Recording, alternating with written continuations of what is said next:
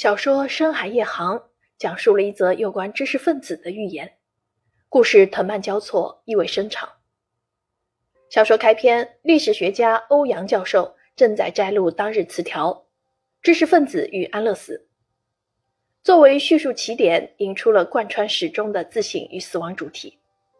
同时从故事与文本的双重视域展开对知识分子叙事困境及其限度的思考。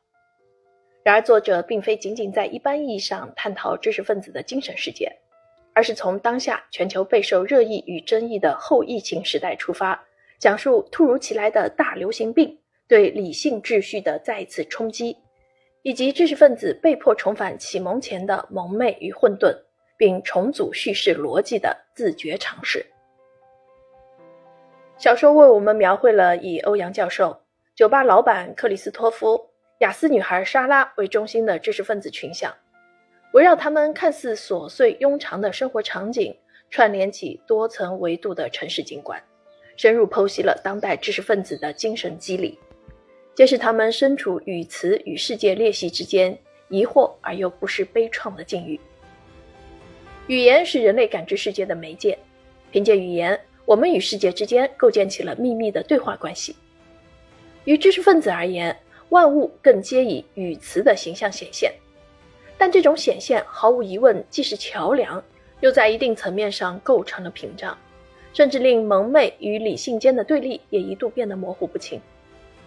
这种充满悖论的境遇，让知识分子时刻面临近乎困兽之间的挣扎，致使在词语的泥沼中越陷越深，希冀通过不断的创造叙事，维系自我与世界间的稳固秩序。直到自我化身成为叙事的一部分，不可避免地离真实或真相越来越远。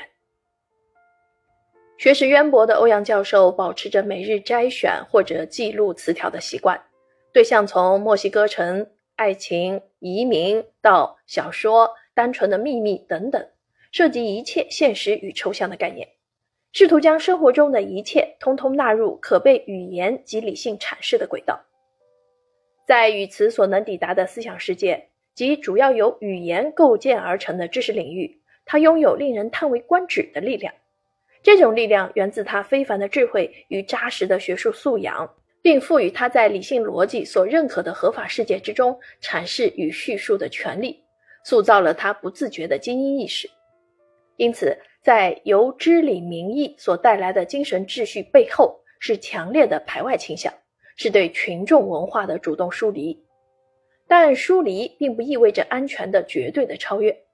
精英意识以群众文化为参照确立自身，互为镜像，密不可分。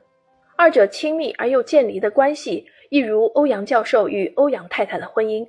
二者间横亘着一条深窄的沟壑，那是语词所无法抵达的神秘之域，即被理性边界阻隔、放逐在外的魅影疑惑。面对生活的乱象，一方执着于解谜式的科学定义，另一方呢，则倾向于沉浸式的神秘感知。而将这一己的双方紧紧绑在一起的，是身患自闭症的儿子佳佳。他在父母双方各执一词的叙事方式之外，选择了一条全新而又古老的处世之道：沉默不言，置身事外。他不聋，但他听不见；他不哑，却又不说话。换言之，他并非缺乏对语词的理解力，而是主动放弃以叙事的方式感知世界以及确立自我。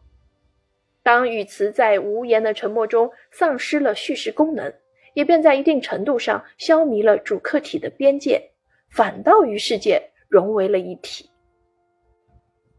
小说构思精巧，故事的讲述始终在互文的语境中展开。经典文本中的某些段落不着痕迹地嵌入现实寂景之中，其中包括王安忆的《我爱比尔》，杜拉斯的《情深如诉》，以及波拉尼奥的《二六六六》等。历史的陈述与思索不断闪回，造成叙事在故事链上的断裂，以及文学及文化史脉络上的融合，为理清小说看似缭乱的叙述提供了重要线索。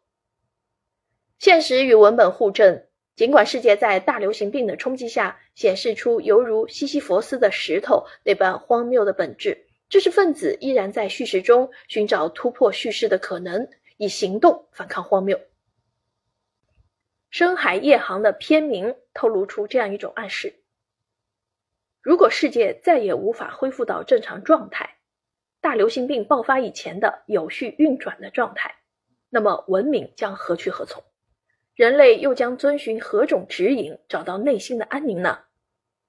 答案或许只存在于叙事之中。